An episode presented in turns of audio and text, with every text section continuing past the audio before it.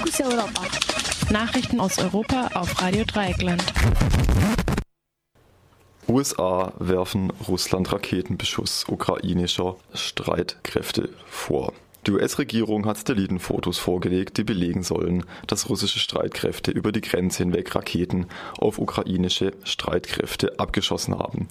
Auf den Aufnahmen, die zwischen dem 21. und dem 26. Juli entstanden sein sollen, sind Abschussspuren und zahlreiche Einschläge, mutmaßlich von Raketenwerfbatterien zu sehen.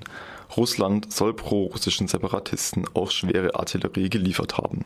Der russische Außenminister Sergej Lavrov beschuldigte hingegen die USA, die Aufklärung des Absturzes des Fluges MH17 der Malaysia Airlines durch die OSZE in der Ukraine zu verhindern.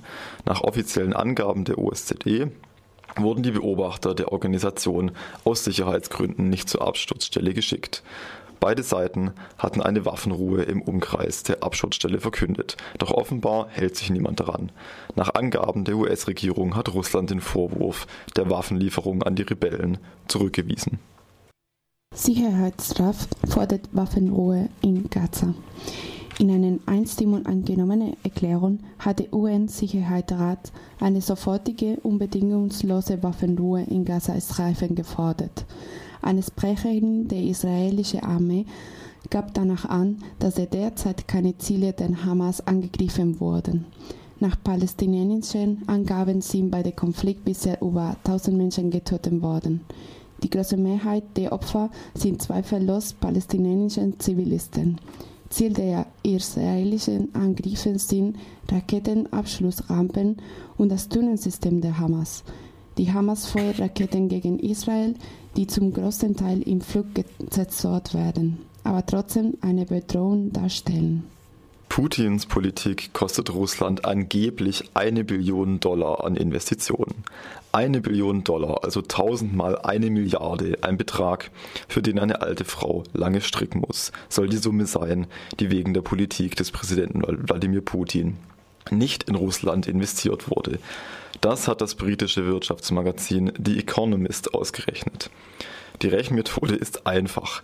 Man nehme den Gewinn russischer Unternehmen, vergleiche ihn mit dem Aktienkurs bei gleichem Gewinn in anderen ausstrebenden Märkten und schaue sich dann den Kurs der russischen Aktien an. Dann zeigt sich, dass die russischen Aktien eben verglichen mit der Kursgewinnrelation in anderen Ländern viel zu billig sind. Also scheuen Investoren Russland wegen Putins Politik. Der Haken ist indessen, dass Aktienkurse schnell, sehr schnell rauf und runter gehen. Schon auf dem Höhepunkt der Krim-Krise waren die russischen Aktien tief im Keller und dann aber rasch wieder oben. Das gleiche könnte sich nun mit der Krise und den vermutlichen Abschuss eines ukrainischen Verkehrsflugzeugs abspielen. Und just in dieser Krise begann der Economist zu rechnen.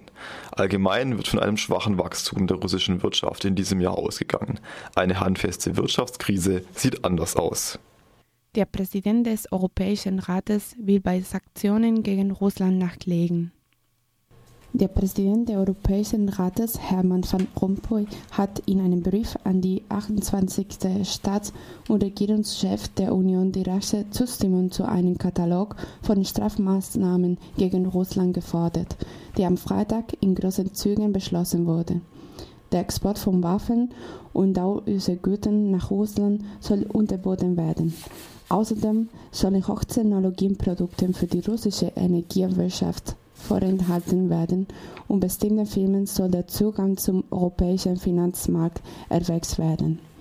Am morgigen Dienstag sollen die Botschafter der EU-Staaten in Brüssel stellvertretend für ihre Regierungschefs über die Maßnahmen abstimmen. In dem Brief betont Rompuy, dass das Paket große Wirkung auf Russland haben werde, aber der europäischen Wirtschaft nur wenig Schaden. Vor allem bei den großen Staaten der Union gibt es viele Widerstand gegen Sanktionen gegen, gegen Russland. Großbritannien hat einen Stopp der Waffenlieferungen zwar angekündigt, die Ausführungslizenzen aber nicht aufgehoben.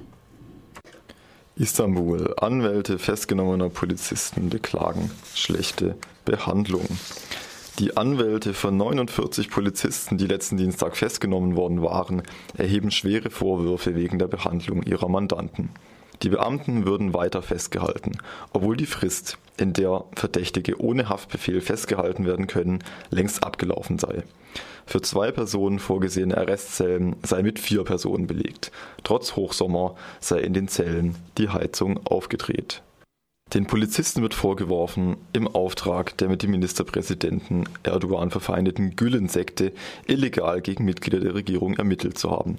Der Untersuchungsrichter Bekir Altun, der die Ermittlungen gegen die Polizisten führt, hat mittlerweile zugegeben, dass er selbst die Unterschrift für eine der Abhöraktionen geleistet hat, wegen der die Polizisten heute beschuldigt werden in dem noch immer nachklimmenden Machtkampf zwischen Erdogan und der Gülen-Sekte kommt es immer wieder zu überraschenden Wendungen.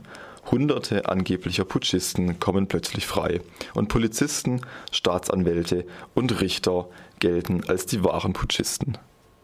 Chefin und Chefredakteur der Bild-Zeitung distanziert sich von islamfeindlichem Kommentar.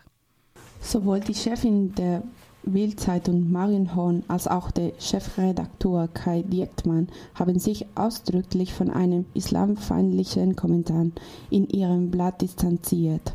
In dem Bild am Sonntag hatte die Vize-Chefredakteur Nicolas Fest den Islam als Interaktionshindernis bezeichnet.